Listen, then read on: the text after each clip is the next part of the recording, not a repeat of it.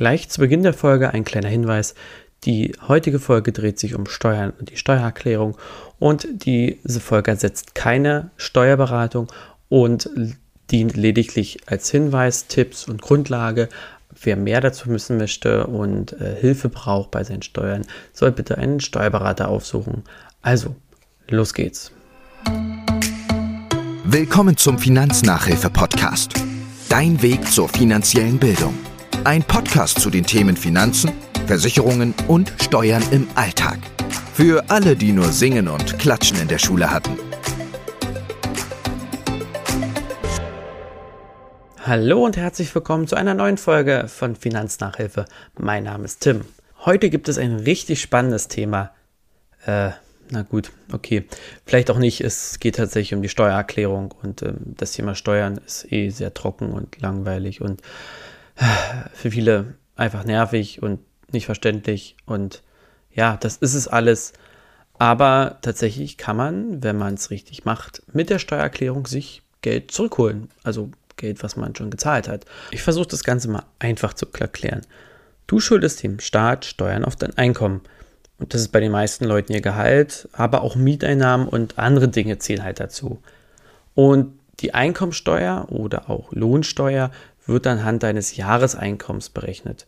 Es gibt noch einen Grundfreibetrag, äh, der ist dann steuerfrei. Und ähm, damit du am Ende des Jahres nicht auf einmal einen riesigen Batzen Steuern bezahlen musst, führt dein Arbeitgeber über das Jahr hinweg die sogenannte Lohnsteuer ab. Ne, also du zahlst ja eben monatlich und nicht auf einmal im Jahr. Und dies ist quasi eine Vorauszahlung auf deine Einkommensteuer. Diese Lohnsteuer berücksichtigt verschiedene Faktoren, wie zum Beispiel den Arbeitsweg, aber eben nicht. Und das kann man dann halt über die Steuererklärung machen.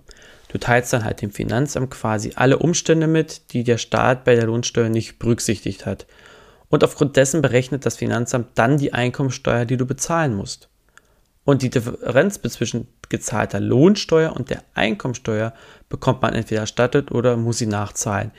Grundsätzlich sollte man sich natürlich vorher ganz klar prüfen, macht es Sinn, eine Steuererklärung zu machen? Und genau aus diesem Punkt, den ich gerade gesagt habe. Denn wer nachzahlt, äh, das wäre natürlich schlecht. Aber in den meisten Fällen, die Leute, die eine Steuererklärung machen, wissen auch, warum sie tun, denn die bekommen auch Geld zurück. Ich möchte euch gerne mal ein ganz kurzes Beispiel anhand von Zahlen geben. Vielleicht ist es dann verständlicher. Beispiel. Du hast ein Bruttoeinkommen von 20.000 Euro und aus diesen 20.000 Euro hast du jetzt Steuern gezahlt. Dafür gibt es eine Tabelle, ne, wie hoch der Steuersatz ist bei einem gewissen Einkommen. Sagen wir in dem Fall jetzt einfach mal 2.000 Euro. Umso mehr Einkommen, umso mehr Steuern bezahlst du.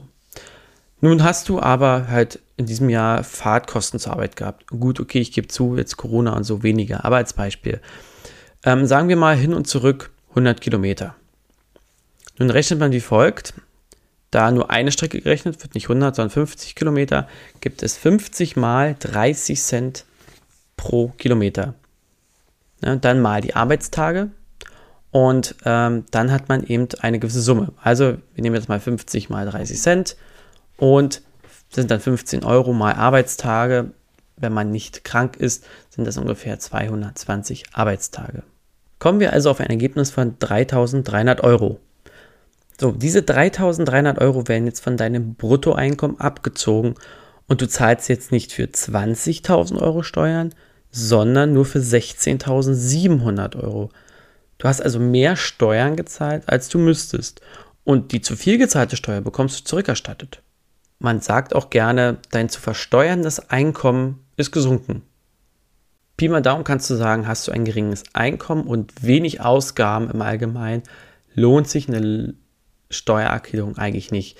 Sobald du mehr Einkommen oder ein höheres Einkommen hast und mehrere Ausgaben oder auch mehrere Einnahmequellen, dann ist es sowieso verpflichtet.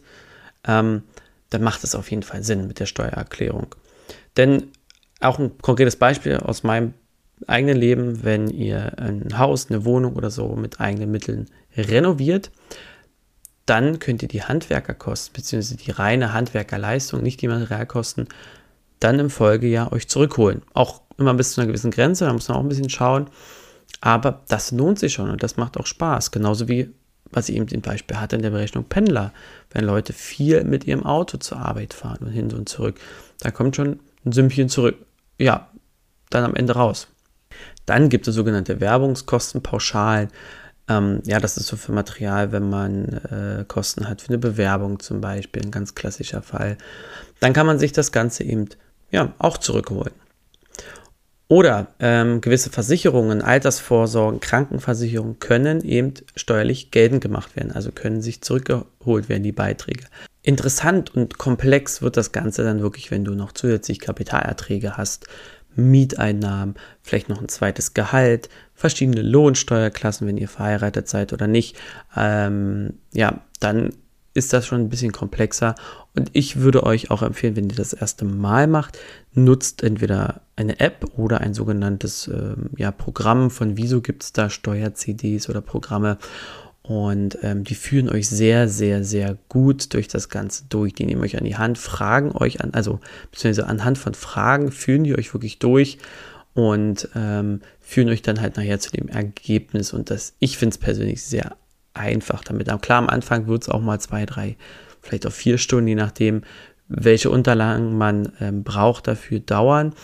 Das Schöne ist, dass viele Unterlagen gar nicht mehr ans Finanzamt geschickt werden müssen, wenn es eben gewisse Grenzen nicht überschreitet. Das ist echt entspannt. Da kann man das Ganze digital abschicken und kriegt dann halt, je nachdem wie schnell die Finanzämter sind, ein halbes Jahr später, manchmal auch länger, ähm, ja, seinen Steuerbescheid und da steht dann eben drin, sehr geehrter Herr Müller, sehr geehrter Herr Schmidt, wie auch immer, Sie bekommen so und so viel Geld erstattet. Oder Sie müssen so und so viel Geld zurückzahlen. Aber das Thema hatten wir, das wäre eher schlecht. Kann halt auch mal passieren, da muss man nächstes Mal ein bisschen aufpassen.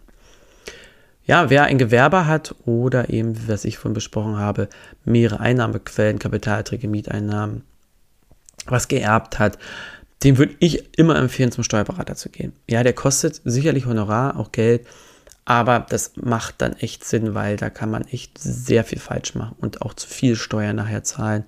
Und das bitte ich euch auch nochmal, was ich am Anfang gesagt habe, wenn ihr nicht zurechtkommt, fragt einen Steuerberater oder jemand, der sich damit wirklich auskennt, um Rat.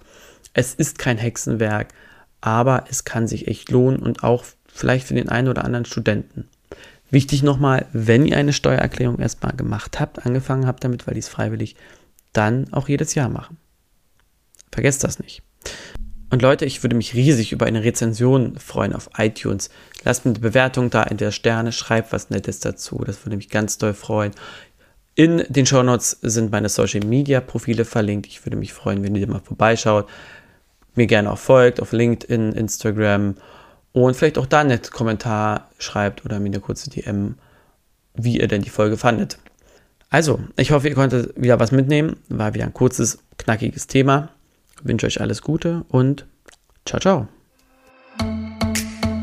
Das war der Finanznachhilfe-Podcast. Ich hoffe, du hast wieder was gelernt und bist für den Alltag gewappnet. Bleib gesund und bis zur nächsten Folge.